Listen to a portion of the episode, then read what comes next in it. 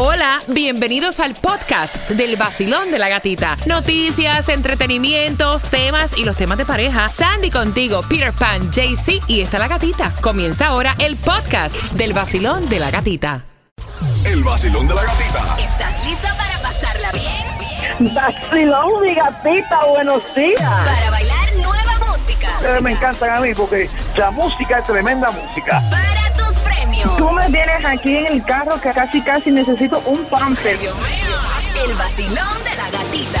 En el Nuevo Sol 106.7. Oye, muchas personas no se quieren salir a esta hora de la cama. Salte de la cama porque si no te agarra Wake el up, día. wake Wake up, wake up, levántate. ¿Cómo amanecen ustedes? Súper, súper bien, súper bien. Martes del amante, aquí estamos esperando. Eso dicen que el día antes del 14 de febrero es el día del amante. Aquí ¿Es el día se- del amante de Es el día del Ok. amante. ¿A quién se le ocurre perderse a su pareja el día 14 de febrero? A nadie. Eso es así. Lo, lo- lo Eso que es tienes así. que saber hoy.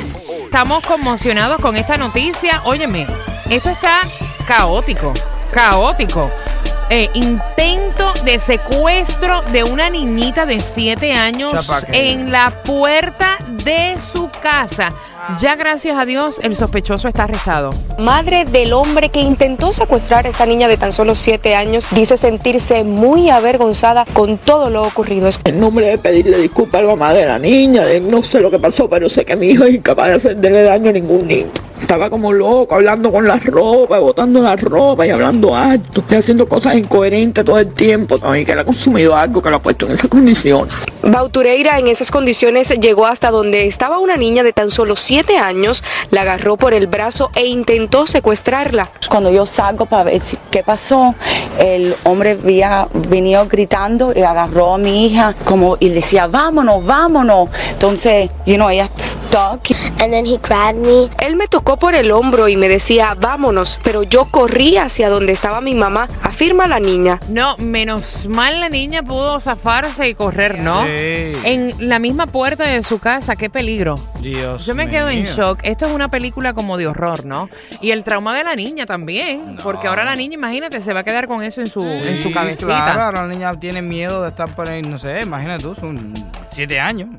Por otra parte, la nuera del presidente Donald Trump fue internada por precaución porque se puso a abrir un paquete sospechoso que fue enviado a su casa que aparentemente tenía un polvito no identificado. Según las autoridades, la carta estaba dirigida a su esposo Donald Trump Jr., el hijo mayor del presidente Trump. Tanto ella como otras dos personas fueron descontaminadas por los bomberos en el lugar y trasladadas a un hospital cercano por precaución. A pesar de que las autoridades dijeron se necesitan más pruebas, todo indica que la carta contenía maicena. Oye, eso, maicena.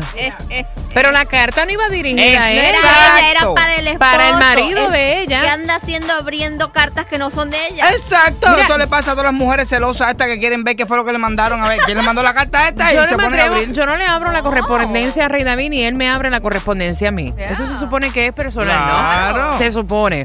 Estados Unidos disminuye los fondos para fomentar la democracia en Cuba y aumenta los destinados a Venezuela. En el caso de Cuba, Washington destinará solo 10 millones de dólares, una reducción del 50% que afectaría a Radio y TV Martí, mientras Venezuela se beneficiaría con 9 millones para promocionar la democracia, los derechos humanos y la libertad. Ay, Dios. Sí, sí, Venezuela yo creo que en estos momentos necesita más eso que Cuba. Atención para nuestros hermanos hondureños y salvadoreños. Atención porque el plazo es hasta hoy para renovar el TPS. Y también nicaragüenses, ¿no? Corran. El plazo es hasta hoy para renovar el TPS. Hoy tenemos el Mega Million, hoy Yes. mismo, Mega Y Million. está 100 gordito. 153. Tú no sabes si mañana, Día de los Enamorados, eres millonario. Epa. O también el Powerball en 203 y la Loto en 2 millones de dólares. Juégale un dólar que la suerte es loca y a cualquiera le toca. Locas pero reales. ¿Con hablando qué viene? ¿Con qué hablando viene? del Día del Amor y la amistad, yo no creo en la despedida de soltero. ¿No?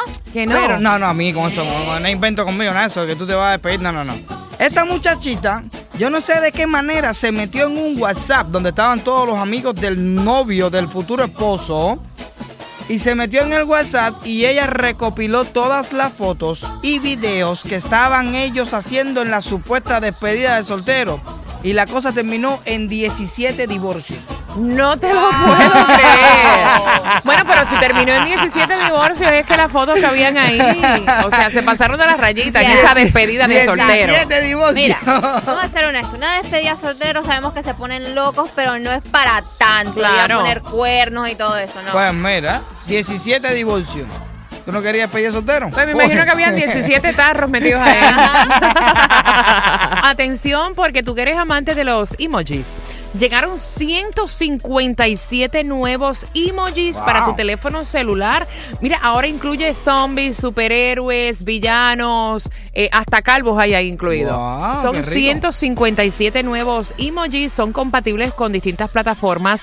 Twitter están diciendo que los va a incluir durante el mes de junio, mientras que Apple y Google aparentemente los van a adoptar con las actualizaciones de sus sistemas operativos en septiembre u octubre. ¿Cuál es el emoji que más tú usas? Yo uso mucho a los fans en las redes sociales.